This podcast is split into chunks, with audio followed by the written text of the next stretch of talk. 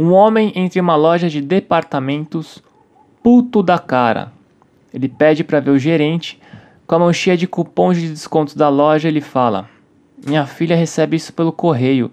Parem de mandar descontos de fralda, roupa de bebê, mamadeira, carrinho ou berço. A minha filha é só uma adolescente. O gerente se desculpa pelo inconveniente e a situação se resolve. Algumas semanas depois, o telefone da loja toca. O gerente atende e o mesmo homem diz: Tive longas conversas com a minha filha. Aparentemente acontecem coisas nessa casa que eu não fico sabendo. O bebê chega em agosto. Acho que eu te devo desculpas.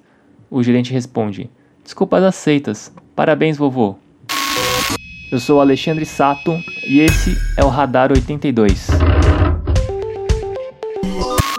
Semana passada, o Google soltou a notícia que pretende que o Google Chrome não use cookies de terceiros até 2022, se juntando aí a um posicionamento semelhante ao Firefox ao Safari.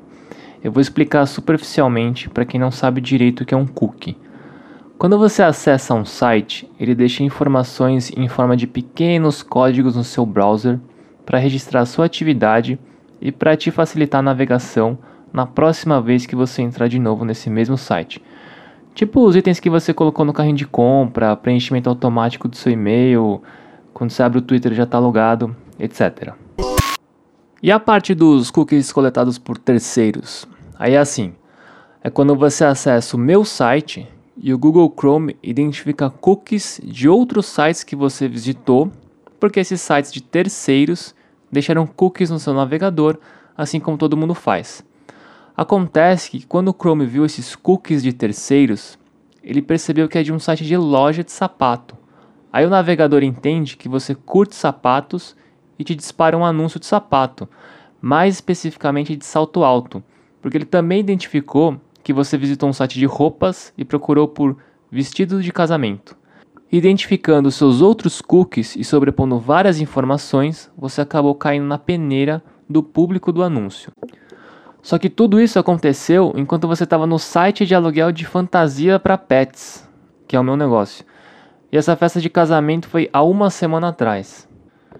E aí rola uma sensação estranha de invasão, de vigilância e sei lá mais o que. Aí depois vai vir uma sensação de constrangimento, porque você vai ser bombardeado por anúncios de fantasias para seus gatos.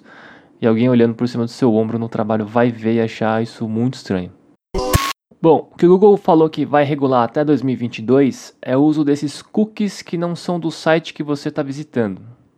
Falando assim, parece até que os caras entenderam que a gente não quer ser alvo toda hora de anúncio e de alguma forma estão nos ouvindo. Eles entenderam já, mas não é por isso que eles mudaram, eu acho. Então a pergunta é: quem mais se beneficia disso? E aqui são os meus palpites, tá bom?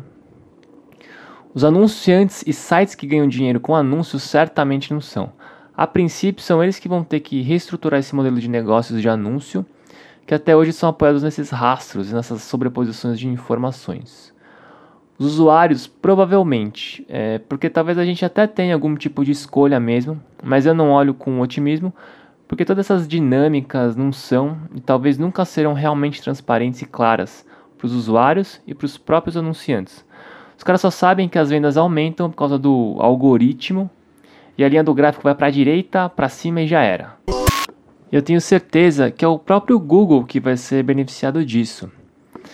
Bom, primeiro que eles não iam tomar uma medida que os prejudicasse, segundo que o Google Chrome também coleta um monte de cookies das próprias plataformas, e esses cookies não são alvo dessa regulamentação.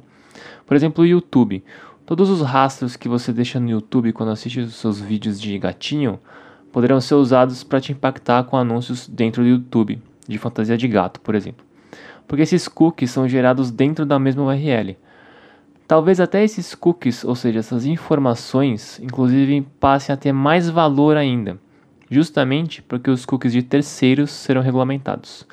Outra plataforma que acumula muitos cookies no próprio site é o Facebook. Outra história.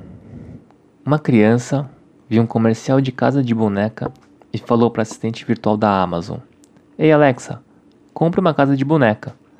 Aí, em alguns dias, a casa de boneca chegou para a família da criança.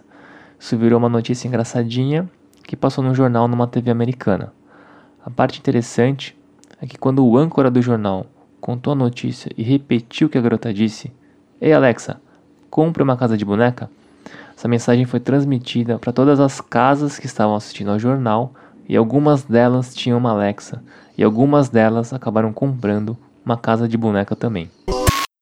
O meu ponto aqui com essa história da boneca é que a gente está cercado de dispositivos que de alguma forma captam nossos dados, rastros nossos e colocam a gente sempre como consumidor.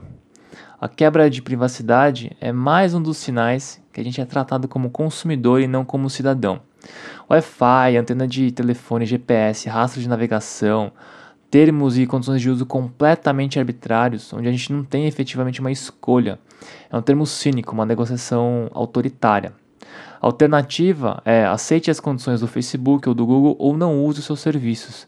A gente esquece que o Facebook tem o monopólio do seu negócio e é impossível você escapar ou esbarrar diretamente ou indiretamente com o Google hoje. Além disso, os termos podem mudar, os provedores desses serviços não precisam te notificar de todas as mudanças a partir do momento que você clicar I agree, e eles não precisam explicitar como vão usar as informações que eles têm sobre você, usuário. E aí algumas perguntas. Que consentimento é necessário para alguém te observar? E o que significa privacidade para você hoje? Os dados, rastros, registros e todo tipo de informação que você produz são seus? São de quem? Eles podem ser usados por terceiros? E para terminar, duas coisas. A rede de lojas que deu a notícia para o homem que a filha dele estava grávida é real, oficial, rolou. Essa história foi publicada no New York Times Magazine. Só que a rede de lojas não usou cookies e nem internet.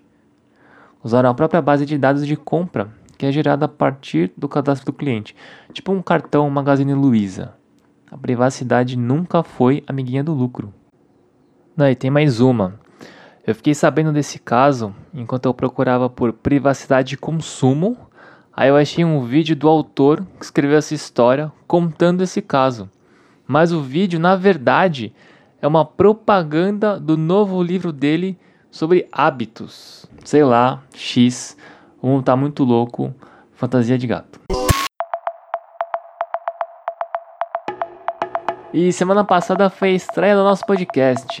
Nosso primeiro pulso aí foi transmitido pelo mundão das redes, dos sinais, das ondas, dos cabos e de toda a infraestrutura da World Wide Web.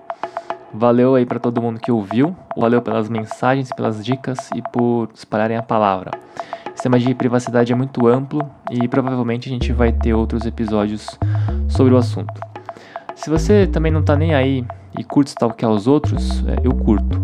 Stalkeia a gente lá no Instagram, é coletivo.82, tudo junto por extenso, que é o nosso canal de comunicação com você aqui que está ouvindo a gente. Qualquer sugestão, dica, crítica, aparece no nosso radar, a gente vai te ver, a gente vai te ouvir. É isso, vamos fazendo, melhorando, construindo junto. Até semana que vem.